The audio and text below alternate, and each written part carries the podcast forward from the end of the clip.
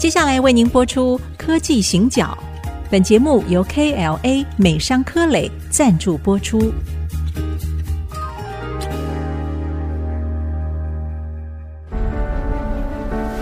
从区域情势、产业变迁到文化体验，娓娓道来全球供应链的故事。欢迎收听《科技行脚》。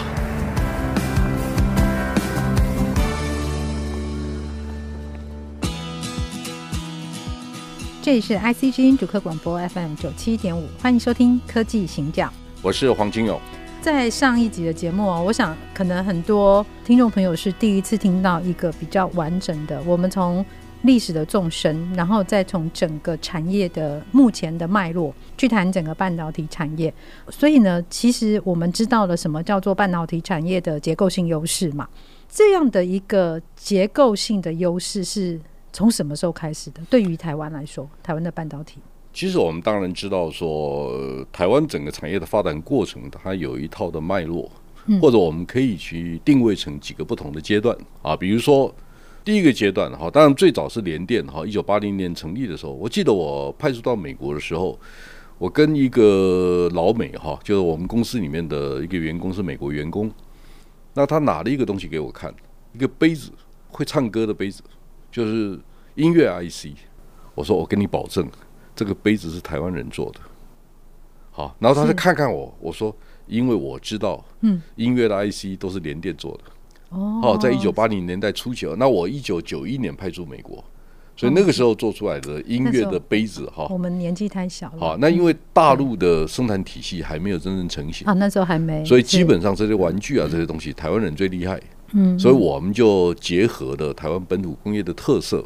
所以我们做很简单的 IC，比如说你把那个圣诞卡打开了，上面会跳出一个人，然后他们跳舞，会唱歌，会唱歌，那个晶片就是台湾人做的。哎，我记得我们小的时候好像真的有这个东西。我们这个最简单的东西，我们就一开始做的也蛮好的哈。所以这个是台湾初期起步，它基本上这个还是一个非常 beginning，嗯，一一个初期的阶段。然后一九八七年开始台积电成立了哈，那我们也知道一九八七年到两千年这个阶段呢，基本上。台积电是个不错的公司，但它也只是台湾很多不错的公司当中的一家，可以这样讲嘛？哈，嗯嗯。两千年以后，你会发现说，哎，台积电为什么在规模啊、营业额啦、毛利啦都超过联电了？好，所以那个阶段，大家要去研究一下台积电做了哪些事情。好，它真正领先其他的其他的厂商，同时变成晶圆制造业代工业里面真正的龙头。所以其实第一个关键出现是在两千年。对，两千年以后，他做了很多的研发。好，我想做了一些差异化的一些动作。那个时候呢，我在大陆的时候啊，大陆朋友跟我讲一件事情，我会觉得蛮好笑的。哈，就是他们的评论哈，他们说，诶，如果你是联电的客户的话，那联电因为很善于服务客户，所以他会帮你介绍很多的客户。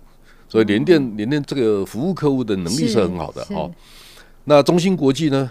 中芯国际呢，基本上就是告诉别人说：“哎呀，我是民族工业，只要是你是本国的 IC 设计公司来，我一定给你最好的照顾。”这是中芯国际的诉求。诉求民族主义。然后，然后有啊，人家就问我，呃，我们就跟大陆朋友在谈说：“哎啊，那那台积电呢？”他说：“哦，台积电呢？台积电，呃，地位最高，然后声音最大。”说。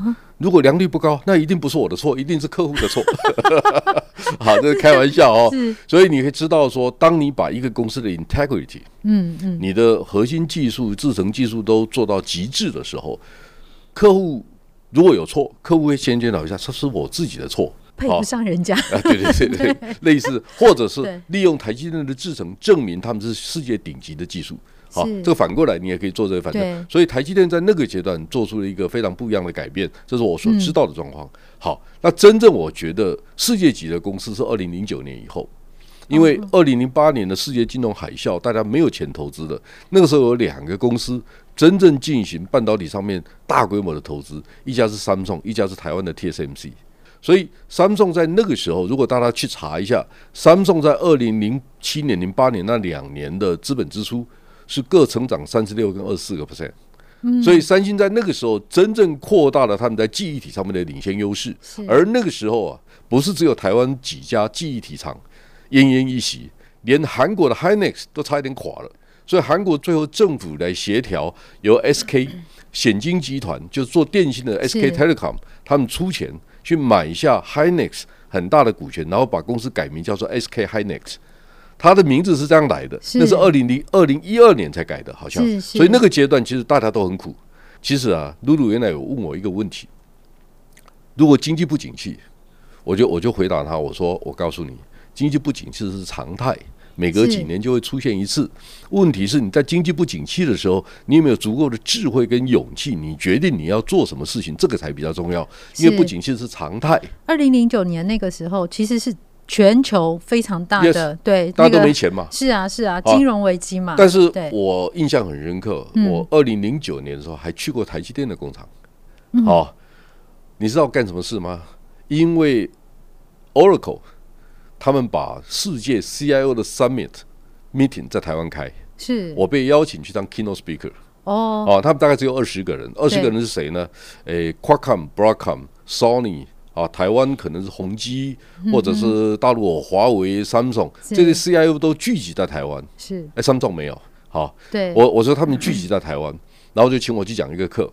讲一个课，他们就问我说：“哎，能不能去台积电看一下？”那我也去问了。哈，的确，我们那时候真的有到台积电去看。那时候是什么？二十八纳米刚刚出来的时候，二十八纳米是一个长周期。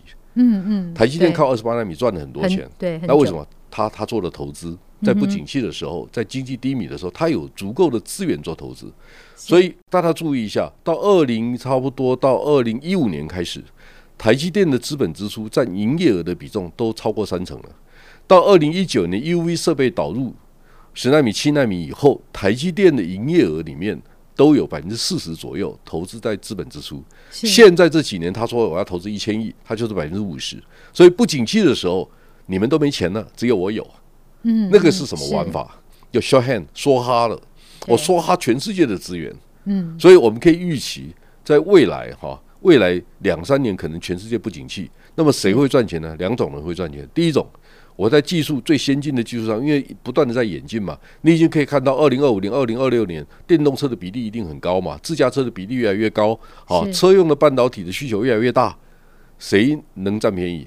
就是你有足够的产能、足够的经济规模、足够的竞争力，而且你不会犯错，是好，所以你得有本事，在不景气的时候占有最好的位置。那个人是谁？所以你可以看得出来哈。那我在如果，我在跟你谈这个事情的时候，我再讲一次，你可以作证，我手上没有任何笔记，好，我没有任何笔记。我们其实跟聊天一样，是啊，只是你问什么我就答什么嘛，对不对？对对，我们是，对不对？我们是聊天。那为什么我我这样跟你讲呢？因为最近五年哈，我写了五本书。嗯、第一本书是二零一八年的时候啊，其实我到科学园区去，很多园区的老板就告诉我，他们对于大陆的大基金有很多个顾虑。这个其实我可能说不定要做一点那个背景的补充。这边我已经长大了，所以略略有一些明白。但我看不出你长大哦，谢谢。其实我们在大概二零一二年之后，我觉得台湾的产业有一个比较大的状况是。我们开始有一点失去自信，嗯，但那个时候会觉得，呃，中国崛起嘛。那中国崛起之后，我们很多的产业都外移。那那个时候，其实台湾已经讲很多很多的转型，但是我们没有看到究竟怎么转，也没有看到一个实际的成果。但是在那个时候，的确哦，中国就是有许多的资金，然后。世界各国他都可以去撒资金，他可以到处买，然后他们组了很多的国家队。好，那我记得大概从应该是从二零一零年之后，然后到一路到二零一五一六，我觉得我们基本上在看这些事情的时候，很少像我们今天这样回过头哦来看到底我们自己的产业是怎么走的。我们其实基本上那几年没有，那几年看的都是哇不得了。好，这个中国又要投什么半导体啊，又要又要投记忆体啊，投面板啊，所以台湾的产业好像不晓得该怎么样走下一步。其实这样的一种情节哦，说不定一直到二零一七年，就是到川普当选之后，我们开始发现说美中之间这种贸易关系，它开始有一些转变，然后我们才忽然之间觉得，哎，好像似乎有新的机会可以发生。好，所以呢，我们刚刚做了一点背景的补充，因为刚刚那个社长聊天，我怕他聊得太专业，所以帮听众稍稍的做一点点的注解。那我们先休息一下，等一下再回来，我们要继续来谈，在二零一八年社长开始写他的第一本书的时候，发生了什么事情，看见了什么样的问题？我们休息一下。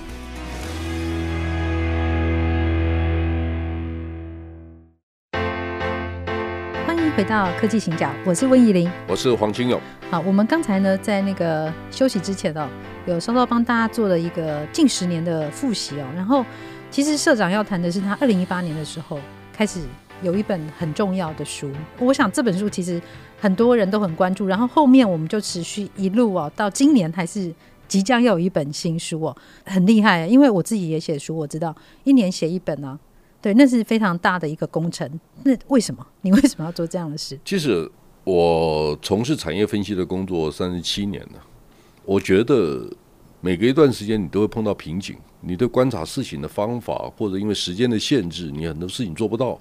这第一个。第二个就是说，如果有一个很重要的转折，而你忽视了、忘记了或没看到，嗯，我觉得总是一些遗憾嘛。是。啊很幸运的，也很幸福了。我们这几年公司的表现还不错，所以我就可以有一些时间去做我想做的研究工作。是，然后正好二零一八年我写《巧借东风》的时候啊，那段时间我经常在科学园区走动，嗯，然后我就听到很多半导体业老板或者高阶的主管会告诉我，他们对于大陆的大基金有很多的 concern。哦、因为因为的确是哈，对，就是如果你发现你的对手跟你用的是不一样的游戏规则，好，我很清楚大陆在做哪些事情哈、嗯，那我就不说了哈，我的重点不是这个，而是在于说，在转折到二零一八年，Trump 决定对大陆采取不一样的做法的时候，我们就开始发现了，嗯，全世界从 G20 变成 G2。好、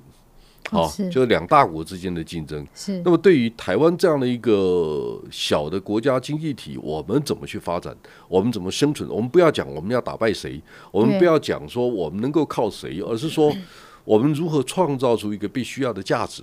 我记得当当时我们会经常讲说，哎，两只大象在打架，我们不要被踩死啊！对，不要不要不要当草皮啊！对对，你就当个小老鼠跑来跑去啊！是是是，就是应该不要被抓到，但是你要知道大环境的变化。嗯，好，是。那其实我想跟听众朋友们谈说，我认为大陆在最近十几年，它转变过来，它有一个很重要的转折点，我认为是北京奥运。好，嗯，北京奥运以后，大家发现说，大陆集中全力在强调中华民族的伟大复兴。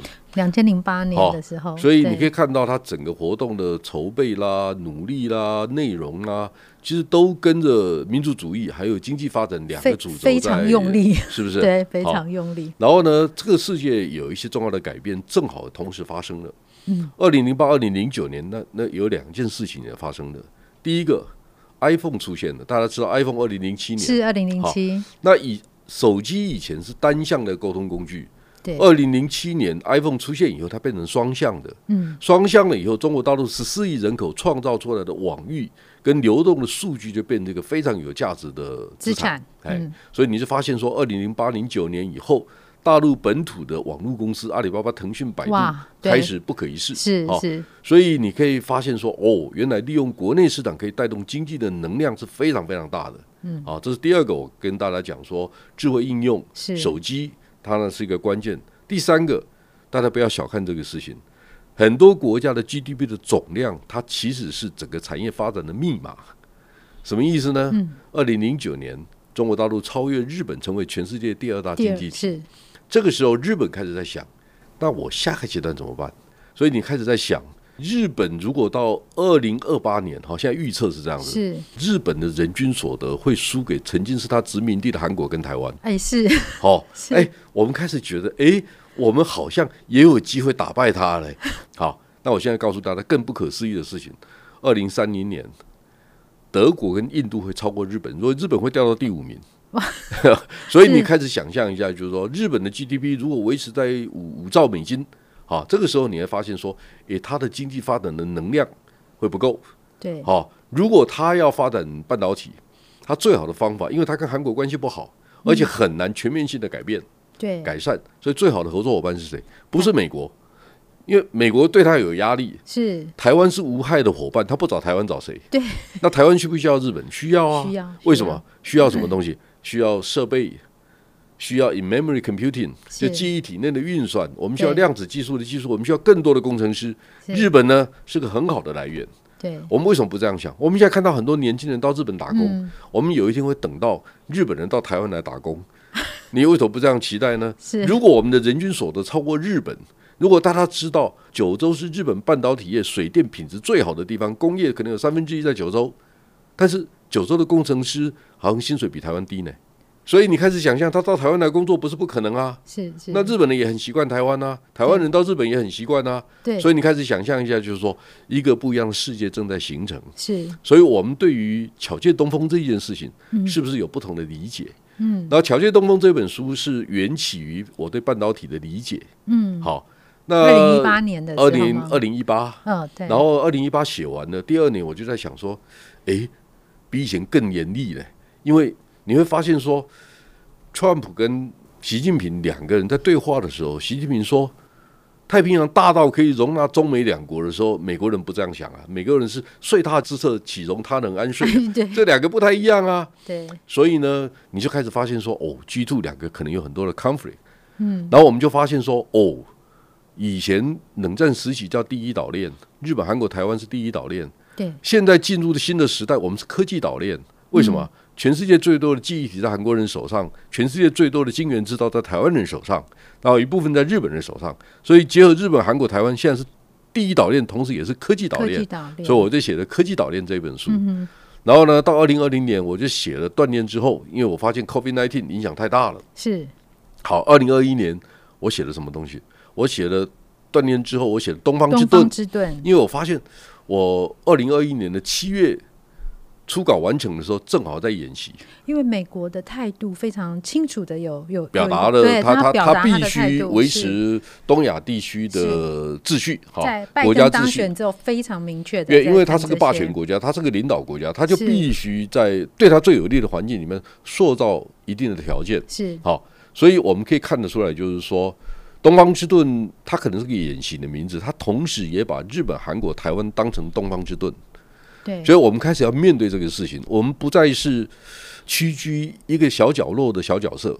所以我很喜欢李安讲过一句话，嗯、李安有一次不晓得接受 BBC 还是 CNN 的专访，他说：“我来自一个不被承认的国家，我没有美国的国籍，但是我拥有观察世界改变最好的角度。”因为他觉得他来自一个不被世界承认的国家，是是。好，大家要这样想，就是说，台湾也许有很多的不幸，台湾有很多的不如意的地方，嗯，但是这些不如意的背后，另外一面是很大的。我还记得我们半导体的封测厂的大前辈，哈，叫杜俊元先生，是。好，他是华泰的创办人，华泰电子的创办人。嗯，我也是听他讲课，我印象非常深刻。好，我只跟他见过两次面吧，我记得，你知道吗？杜先生是我记得他是南加大的博士，然后呢，他创业很成功啊，嗯哼，然后他他在讲课的时候是趴在讲台上面，把自己缩到最小，然后跟大家行个礼以后再站起来讲课，然后他跟大家说：“我刚才那个是五体投地的大礼，我把自己缩到最小，世界才最大。”哇哇！然后我们看到这个前辈二十年前他帮我讲课的样子，我还记得，就是说一个好的老师，他会告诉你，叮你一声，就是告诉你不要太骄傲，告诉你要人本主义哈，要关怀世界，要正面价值等等等等等等。好，李安也好，杜俊元也好，他们都给世界很高的价值。我没有他们那么伟大，但是我试着。学习两三下，我我知道的，我跟大家分享。我我觉得我并不想告诉各位股票应该怎么买，我只想告诉各位，我看到世界长得这个样子。好，然后所以我就写了那个东方之盾。盾。然后呢，今年的记得大概是三四月份吧，我到交大讲课，交大的黄玉伦老师就跟我说：“啊，那个我们高等教育研究中心的李威仪教授哈，他正在研究地缘政治跟半导体。”然后我跟他推荐说啊，这个事情要找黄社长，所以他们就安排我们，我跟五个老师见面。见完面，我这个他们就问我，我就开始讲解。我说我们跟日本什么关系？跟德国什么关系？跟中国什么关系？跟韩国什么关系？跟印度甚至墨西哥、加拿大，我们应该怎么布局？哈、嗯，是。他讲完了，他说：“哎、欸，我们一起来合作做做研究吧。”所以就有了这个地缘政治跟半导体的教材，大概十万字，十万字的新书。对对对。对。那重点每一本书我都很诚恳的跟大家讲，我想告诉大家我。真的做过研究以后的观点跟看法是，然后第二个就是说，每一本书，尤其最近这五年这五本书，每一本书都跟半导体有关。嗯，它是台湾的护国群山，它对台湾的台积电、联电、联发科都有很高的价值。是，那我有很多的机会听到从张忠谋、刘德英，很多台湾很棒的老板，他们告诉我们他们对于产业的看法，不管在台上听或者私下的对话。是，大家知道胡定华博士是我们公司的董事嘛？然后他在过世的前两前两个月嘛，我就来开董事会，我就跟他说：“胡先生，我其实很想把你过去你经历过的过程写下来。大家知道他是一九七四年 RCA 计划的计划主持人，就是工研院到美国取经的计划主持人嘛。哈，胡先生怎么跟我说？胡先生说：‘清勇啊，半导体也是往前看的，不用往后看的。’哦，是。那我说，哦，胡先生，我的想法不是这样子的。我的想法是说，我很想知道，您为什么在三十三岁、三十四岁的时候，决定从交大的系主任到工研院去当电子所所长，三十三四岁就敢去接半导体的案子？我想知道你的勇气从何而来。嗯，我并不想歌功颂德，你不需要我赞美，你已经是很成功的人了。所以我只想把你看到的世界。记录下来跟大家分享。所以其实社长这连续下来，从巧借东风一路到今年的半导体与地缘政治，都在告诉我们的是你所看到的世界。它不是标准答案，但是它可以提供我们，可以打开我们的眼睛，去看一看你三十七年的产业分析师，在你的专业还有你所有的经验里面，你累积出来你所看到的这个世界。对，我觉得我们非常幸运哦，就是也可以在节目里面听到社长来跟我们分享这些。好，那书还没有出版，但是如果对于半导体啊，整个在台湾发展的脉络，还有它跟地缘政治未来可能的关系，那其实大家不妨可以去找找看这些书里面。好，社长是怎么样告诉我们他如何看待这样的一个世界？那我们今天节目先在这边告一个段落，谢谢大家，再见。本节目由 KLA 美商科磊赞助播出，全球半导体设备领导者 KLA 关注人才培育，邀您成为改变未来科技的先锋。